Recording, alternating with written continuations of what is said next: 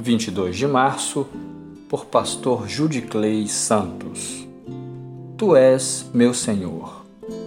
Protege-me, ó Deus, pois em ti me refugio. Ao Senhor declaro: Tu és o meu Senhor, não tenho bem nenhum além de ti. Salmos 16, versos 1 e 2. Davi foi escolhido por Deus para ser o rei de Israel. Deus soberanamente fez uma aliança, abençoou-o e fez dele um instrumento importante na história da redenção.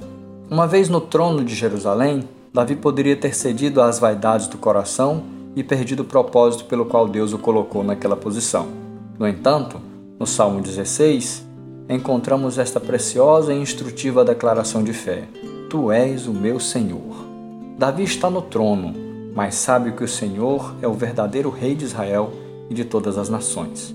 Ele reconhece que a vida e todas as bênçãos vêm de Deus, a quem devemos nos submeter e servir com amor e gratidão. Submissão é uma palavra indigesta em uma sociedade marcada pelo espírito anárquico. Os reis da terra, os poderosos desse mundo, se acham senhores de si, donos de suas vidas e capitães de suas almas, mas não são. Quando um peixe procura se libertar da água, ele perde ao mesmo tempo sua liberdade e sua vida. Quando nós procuramos nos libertar de Deus, tornamos-nos escravos do pecado. Anthony Hoekema. Viver em liberdade é a recompensa para quem se submete ao senhorio de Cristo. Os cristãos precisam ensinar ao mundo pela palavra e pelo testemunho que só encontramos verdadeira liberdade quando nos submetemos ao senhorio de Jesus Cristo. Faça como Davi, declare a Deus: Tu és o meu Senhor.